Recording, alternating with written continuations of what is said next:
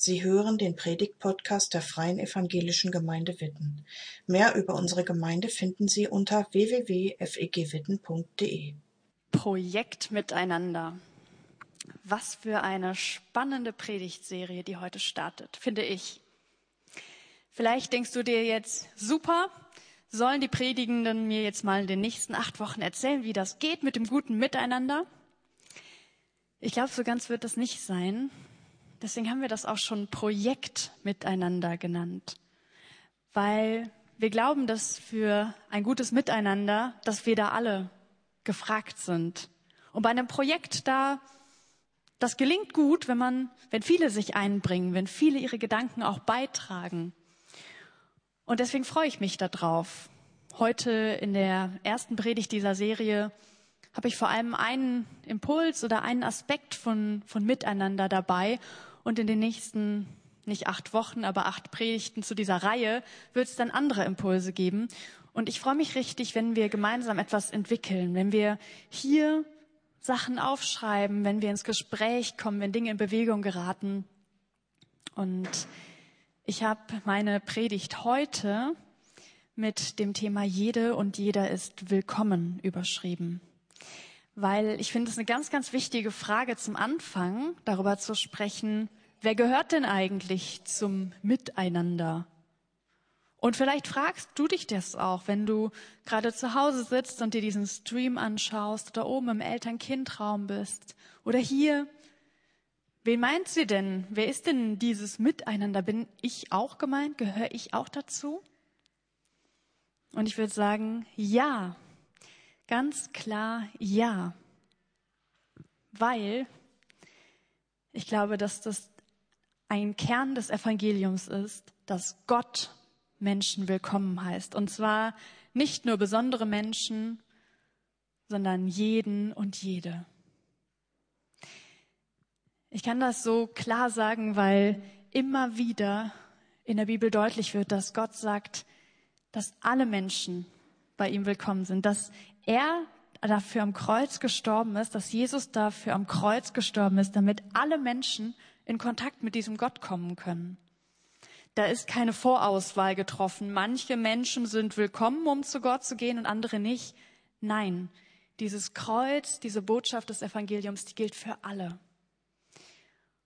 Und im letzten Jahr, da gab es eine Jahreslosung, die ich ziemlich stark fand. Vielleicht erinnert ihr euch, die steht in Johannes 6, Vers 37. Worte von Jesus. Wer zu mir kommt, den werde ich nicht abweisen. Gottes Arme sind offen für alle Menschen. Ziemlich klar, ziemlich klar bei Jesus, ziemlich klare Message in diesem Buch, in der Bibel. Und deswegen gilt dieses Thema miteinander für dich, für mich, für uns alle. So jedenfalls die Theorie. Und dann sind wir aber alle Menschen. So, du und ich und wir zusammen. Und dieses göttliche Willkommen, diese offenen Arme, die Gott hat, ganz klar, die spiegeln wir, glaube ich, nur teilweise wieder. Wir sind Menschen mit allem Schwierigen, was da dazugehört. Und deswegen ist dieses Willkommen heißen oder jede, jeder ist willkommen gar nicht so ein einfaches Thema bei uns Menschen. Und es lohnt sich, darüber nachzudenken. Es lohnt sich, da auch rein zu investieren, darüber nachzudenken, was das eigentlich bedeutet, Menschen willkommen zu heißen. Und ich lerne immer wieder Leute kennen, die sagen, ich habe Gott kennengelernt, ich habe verstanden, dass Gottes Liebe für mich gilt und ich wollte mehr von Jesus wissen, bin in eine Gemeinde, in eine Kirche gegangen und habe da erlebt, ich bin gar nicht so richtig willkommen. Subtil, nicht direkt ins Gesicht gesagt, aber das habe ich da irgendwie gespürt. Und es macht mich nachdenklich, weil ich immer wieder solche Geschichten von Menschen höre und weil das eine Realität zu sein scheint. Menschen stoßen auf Ablehnung. Warum auch immer, weil sie vielleicht anders sind als der Großteil derjenigen, die in diese Kirche und Gemeinde gehen. Und ich glaube, das tut oft besonders deswegen weh, weil wir uns als Gemeinde ja ganz oft ganz groß auf die Fahne schreiben. Hier ist jeder willkommen, hier ist jede willkommen. Das sagen wir, das predigen wir. Ich predige das heute Morgen. Und dann erleben das Menschen trotzdem anders, im Miteinander mit anderen. Das macht mich betroffen, ganz ehrlich. Und ich glaube aber, dass wir da nicht stehen bleiben müssen, sondern dass wir dass wir da als Gemeinschaft auch in unserem Miteinander ringen dürfen. Wie wir Menschen willkommen heißen können, wie wir dieses große göttliche Willkommen, das für alle Menschen gilt, spürbar werden lassen können. Und ich habe euch eine Hoffnungsgeschichte mitgebracht. Eine Geschichte, die in der Apostelgeschichte steht, also im Neuen Testament. Das ist so in der Zeit, nachdem Jesus gestorben und auferstanden war. Also Jesus lebt nicht mehr auf der Erde. Und ähm, seine Jünger sind aber noch sehr aktiv, unter anderem auch Petrus. Und um diesen Petrus geht diese Hoffnungsgeschichte aus Apostelgeschichte 10. Ich werde euch nicht die ganz, das ganze Kapitel vorlesen. Ich werde euch einen Teil dieser Hoffnungsgeschichte erzählen und an zwei Stellen mal so reinzoomen. Da, da habe ich den Text wörtlich auch nochmal für euch zum Mitlesen mitgebracht. Da ist dieser Mann, Cornelius. Cornelius ist ein gläubiger, ein frommer Mann, der Almosen gibt, also der Gelder spendet und regelmäßig betet. Und dieser Cornelius hat plötzlich eine Erscheinung. Da ist ein Engel, ein Engel Gottes, der zu ihm spricht. Und dieser Engel sagt, Cornelius, schick Männer nach Joppe. Sie sollen dort Simon Petrus holen.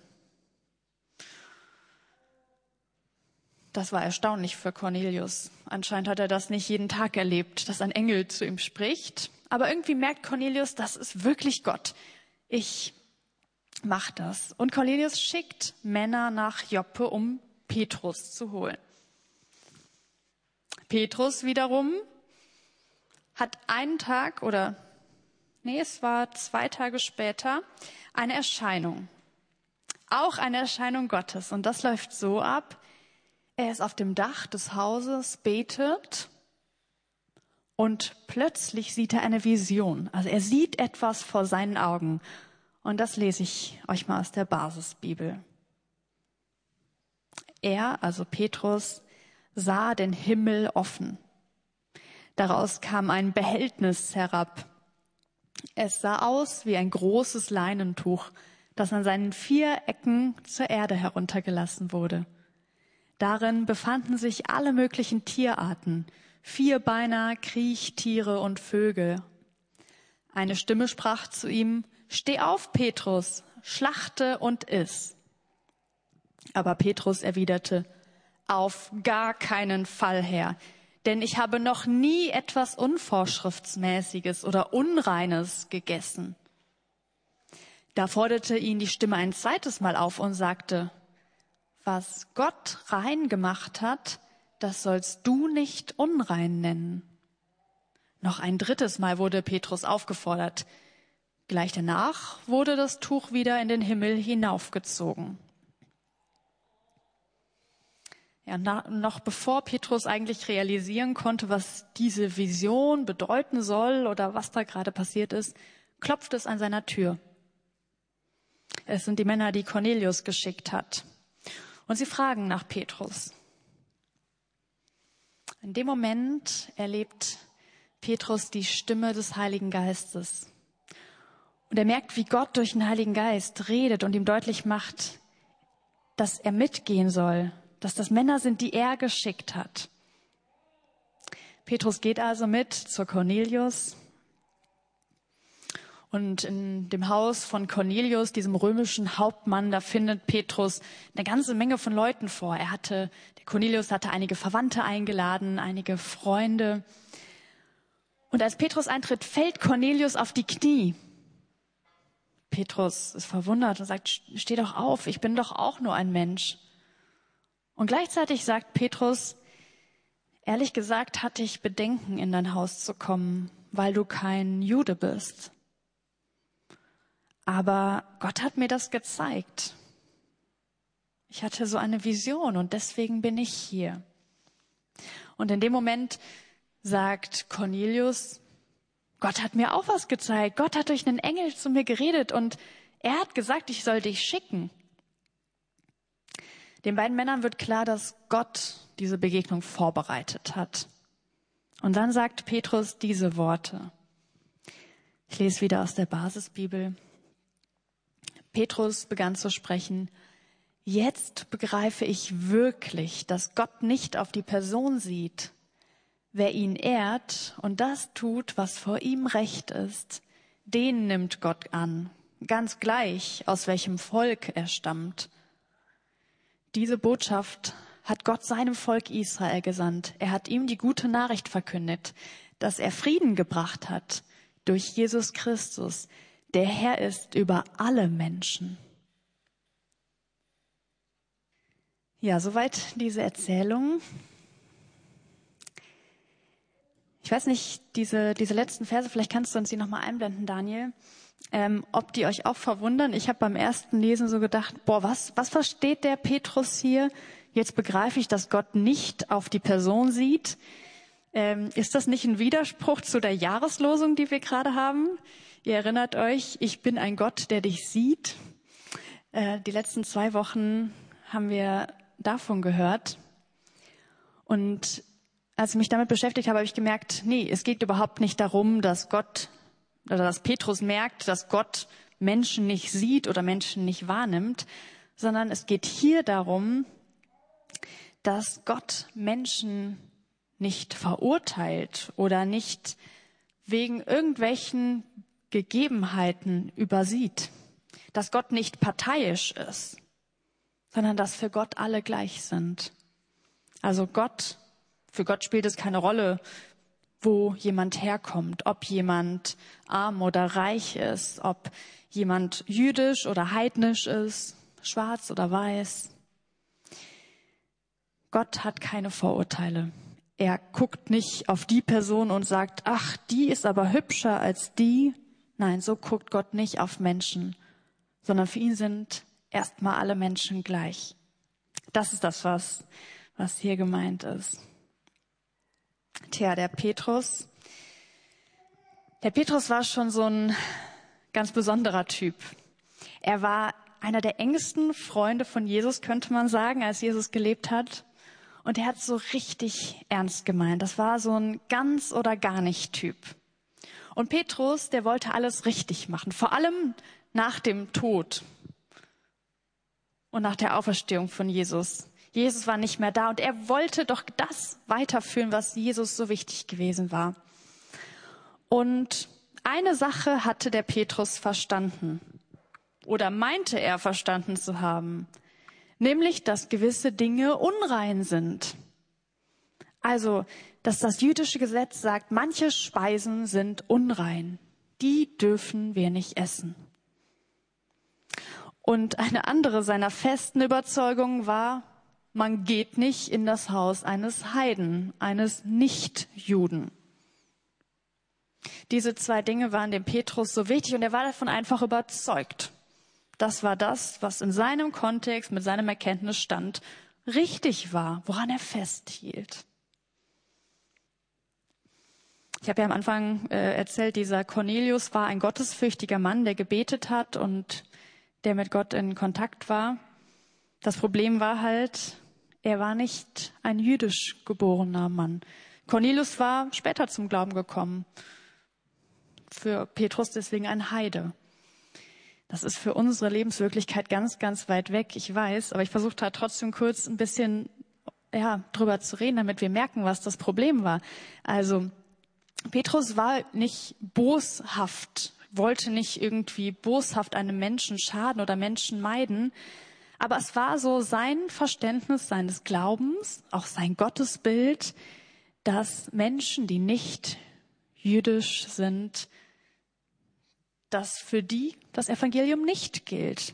Er meinte, diese Menschen muss er meiden. Und davon war er einfach fest überzeugt. Und in dem Moment, und das sind hier diese Verse, die ihr immer noch seht, da geht ihm so ein Licht auf. Ja, der Gott hat sowas vorbereitet, diese Vision, und auf einmal geht ihm das Licht auf, dass er sagt, das Evangelium, das gilt für alle Menschen. Das, Jesus ist Herr über alle Menschen und sein Frieden gilt für alle Menschen.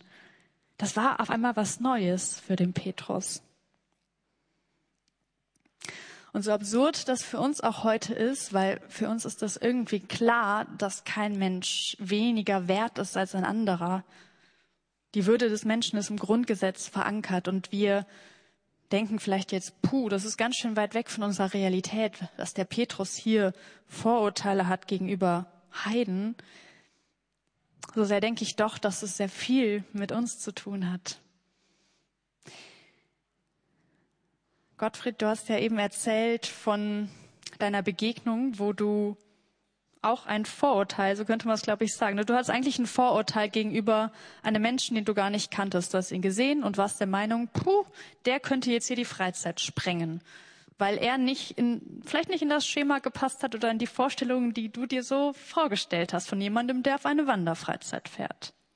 Ich habe mich da ertappt gefühlt, weil ich sowas Ähnliches auch kenne, dass ich manchmal Menschen sehe und denke, puh, die passt hier oder der passt hier jetzt aber nicht so hin. Der ist anders. Die gehört hier irgendwie nicht so hin.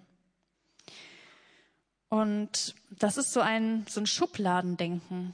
Das ist so, ich glaube, ich habe mal gehört, in den ersten Sekunden einer Begegnung entscheidet sich oft, in welche Schublade man jemanden steckt. Und das ist dann manchmal gar nicht so einfach äh, zu revidieren oder wieder zu ändern. Und ich habe das Gefühl, dass das in unserem Glauben manchmal auch so ist, dass wir Menschen oder Dinge in Schubladen stecken. Dass wir vielleicht dem Petrus gar nicht so unähnlich sind, weil wir nämlich meinen, etwas erkannt zu haben. Und dabei können wir es wirklich sehr, sehr ernst und sehr, sehr gut meinen. Und wir merken, eine Ansicht, ein Thema, da da haben wir was entdeckt und das wollen wir dann festhalten. Das ist uns wichtig und da sind wir verbissen manchmal. Ich kenne das jedenfalls auch von mir. Also als ähm, gerade als Theologiestudentin habe ich gemerkt, manchmal gehen die Diskussionen auch über theologische Themen los und dann meint jeder Recht zu haben. Und ich meine natürlich dann auch Recht zu haben, weil ich habe mir doch Gedanken darüber gemacht, wie jetzt ähm, das Leben nach dem Tod zu denken ist oder wie das mit dem Abendmahl zu verstehen ist. Und manchmal kommt da eine Verbissenheit rein, rein wo ich so denke, boah, wir sind doch irgendwie so kleine Petrus-Typen. Gut gemeint und ich habe mir Gedanken über etwas gemacht und habe eine Überzeugung und dann klammer ich das aber so fest. Vielleicht so ähnlich wie Petrus. Und ich finde diese Geschichte von Petrus und Cornelius so hoffnungsvoll, weil da etwas aufbricht, weil Gott da etwas vorbereitet und etwas aufbricht von von Fronten, die vorher da waren, auch gedanklichen Fronten. Für Petrus war das klar, ich gehe niemals in ein Haus von einem Nichtjuden. Er meinte, das, war, das wäre richtig, das wäre das, was Gott will. Und Gott hat seine Perspektive geweitet. Ich glaube, wenn wir als Gemeinde darüber nachdenken, wie wir Menschen willkommen heißen, wie wir auch dieses Willkommen von Gott widerspiegeln können, dann ist das ganz, ganz wichtig, dass wir eine lernende Gemeinschaft bleiben. Also vielleicht so ein bisschen wie der Petrus, der bereit war, sich auch korrigieren zu lassen, der bereit war, seine Ansicht weiten zu lassen. Und ich glaube, das ist eine Chance als Gemeinde, wenn wir unterwegs sind. Wir sind ja auch sehr unterschiedlich. Wenn wir hier mal ein Thema reingeben würden, auch eins, ein theologisches Thema, ich glaube, wir hätten viele, viele verschiedene Ansichten im Raum dazu. Oder ein Lebensthema. Und wenn wir wenn wir mit der Bereitschaft durchs Leben gehen, zu lernen, auch im Miteinander zu lernen, dann glaube ich, dann kann da ein richtiger Schatz draus entstehen. Dann kann Gott daraus was entstehen lassen. Vielleicht so ähnlich wie bei Cornelius und Petrus, wo auf einmal eine Begegnung möglich wurde und noch viel, viel mehr. Da wurde auf einmal möglich, dass Heidenmission möglich wurde. Also es würde uns gar nicht geben, glaube ich, wenn das damals nicht passiert wäre. Da können Dinge passieren, die die Großartiges in Bewegung setzen, wenn wir bereit sind zu lernen. Ich habe euch mal ein, ähm, ein Bild mitgebracht. Das ist für mich so beispielhaft. Das ähm, ist so ein kleines Bild in einer Lupe. Was erkennt ihr da? Es ist klein, ich weiß. Guckt mal, ob ihr seht, was es ist. Der Gemeindeboden, uh, guter Tipp. Hat Ähnlichkeiten, ja. Traut sich keiner was zu sagen, weil man es so schwer erkennen kann, aber ich glaube, es gibt äh, verschiedene Möglichkeiten, was man hier meinen könnte zu erkennen. Also ich habe auf jeden Fall an die ähm, kleinen Leinensamen in meinem Frühstück gedacht. Es könnten auch irgendwelche Tiere sein, die sich da zusammengetummelt haben oder irgendwie so ein Waldboden. Es gibt verschiedene Möglichkeiten. Und ich glaube, dass das manchmal in unserem Leben auch so ist, dass wir bei einem bestimmten Thema nur so ein bisschen was erkennen. Also wir kriegen so, so einen Vorgeschmack auf etwas, auf ein Thema, auf einen Menschen und sehen aber nicht so ganz das große Ganze. Oder wir haben vielleicht auch unterschiedliche Dinge, die wir sehen, weil wir was Unterschiedliches damit verbinden, was wir sehen. Und so wie im Leben auch, ist das hier nur ein Teil von einem großen Ganzen. Daniel, von einem großen Bild. Zeig uns das mal. So, jetzt können wir sagen, ah, das ist es. Was ist es? Erkennt ihr es jetzt? Körner? Bohnen, Linsen. Ja, was ist es denn jetzt? Keine Ahnung. Ich weiß es nicht. Ich habe das Bild selber gemacht. Das war in Indien und auf einem Markt. Ah, das war in Peru, Entschuldigung, danke. Äh, gut, dass ich meinen Mann habe. Das war in Peru.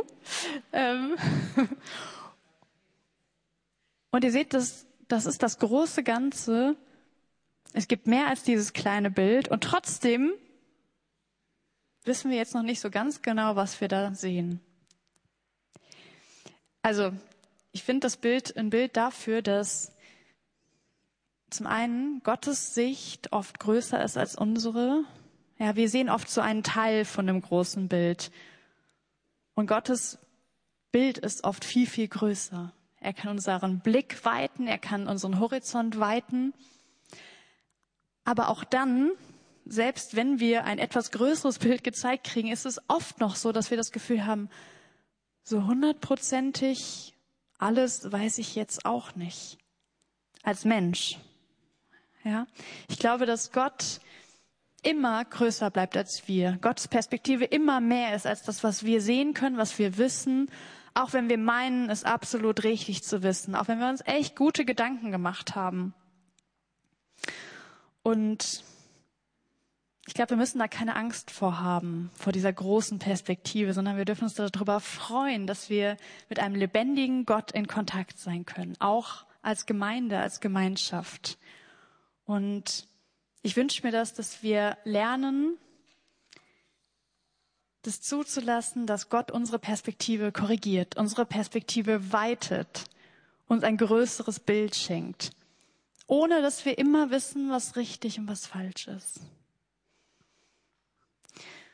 Und ich weiß nicht, in welchem Bereich du vielleicht auch sehr feste Ansichten hast. Vielleicht über einen bestimmten Menschen oder über ein Thema, wo du sagst, da habe ich mir so viel Gedanken gemacht, also da bin ich mir jetzt absolut tausend Prozent sicher. Vielleicht hast du solche Themen. Und vielleicht auch in Bezug auf unsere Gemeinde. Vielleicht bist du der Meinung, auch wenn du das vielleicht nicht so sagen würdest, manche Menschen passen hier aber jetzt nicht ganz so gut hin. Oder Gott, naja, also so wie der lebt oder wie die lebt, das kann Gott doch nicht gut finden. Ich meide die Person lieber. Vielleicht hast du sowas in deinem Kopf. Und ich glaube, das ist menschlich, dass das schnell passiert, dass wir Menschen in Schubladen stecken. Und auch, wenn wir uns das wünschen, dass jede und jeder willkommen ist in unserer Gemeinde, gibt es diese Vorurteile in unseren Köpfen. Ich glaube, das ist erstmal wichtig, das wahrzunehmen und zu sagen, ja, das ist so. Und dann wünsche ich uns aber, uns Einzelnen und uns als Gemeinschaft, dass wir so wie Petrus offen sind für das Wirken des Heiligen Geistes. Weil das ist es, was hier passiert ist. Ich weiß nicht, ob wir, also ihr könnt es zu Hause auch nochmal nachlesen, Apostelgeschichte 10. Der Heilige Geist spricht zu Petrus und sagt ihm, geh da in dieses Haus. Petrus ist sich so sicher, dass er das eigentlich nicht darf, dass Gott das nicht will. Und dann spricht der Heilige Geist und sagt, geh in dieses Haus. Komm in Kontakt mit diesem Menschen. Ich wünsche uns das, dass wir diese Offenheit haben, dass wir lernen wollen, von Gott lernen wollen und dass wir uns trauen, auch auf diese Stimme des Heiligen Geistes zu hören, der uns manchmal korrigiert und manchmal eine sehr, sehr viel größere Perspektive gibt als das, was wir bisher dachten. Ich lese nochmal diese Verse, ähm, die wir am Anfang schon gehört haben, das, was Petrus erkannt hat. Jetzt begreife ich wirklich, dass Gott nicht auf die Person sieht. Wer ihn ehrt und das tut, was vor ihm recht ist, den nimmt Gott an, ganz gleich aus welchem Volk er stammt. Diese Botschaft hat Gott seinem Volk Israel gesandt. Er hat ihm die gute Nachricht verkündet, dass er Frieden gebracht hat durch Jesus Christus, der Herr ist über alle Menschen. Wir haben Vorurteile, wir schließen manchmal Menschen aus, aber Gott tut's nicht. Bei Gott sind alle Menschen willkommen. Egal welche Kultur, welcher Hintergrund, welche Prägung, das dürfen wir uns als FEG Witten immer wieder sagen, auch gegenseitig sagen. Gottes Willkommen ist viel, viel größer als das, was wir leben, was wir leben können. Und es ist gut. Sein Frieden, stand da nämlich gerade, sein Frieden gilt für alle Menschen. Für alle. Und das ist mein Gebet für uns als Gemeinde, dass wir da in diesem Jahr rein investieren, dass dieser Frieden für alle Menschen spürbar wird. Für noch viel, viel mehr als die, die wir jetzt hier sind. Und ich möchte dir auch ganz persönlich zusprechen, der oder die du jetzt hier bist oder meine Worte hörst, Du bist bei Gott willkommen. Du bist nicht falsch, du bist nicht unwürdig oder unrein. Das gibt es bei Gott nicht. Du bist bei Gott willkommen. Er kennt dich und er weiß, wie du tickst und seine Arme sind offen. Das ist Evangelium. Jesus ist dafür gestorben, dass jeder Mensch zu Gott kommen kann dass es da eben nicht die einen gibt, die zu schlecht sind und die anderen, die gut genug sind. Nein, das gibt es nicht. Das hat Jesus aufgebrochen. Und deswegen kann ich voller Überzeugung sagen, auch wenn du das von Menschen vielleicht manchmal nicht erlebt hast, Gott heißt dich willkommen. Gott hat offene Arme für dich, immer. Danke fürs Zuhören. Sie wünschen sich jemanden, der ein offenes Herz und Ohr für Sie hat? Wir haben ein Team von Seelsorgern, das sich freut, für Sie da zu sein und vermitteln Ihnen gerne einen Kontakt. Anruf genügt unter Witten 93726.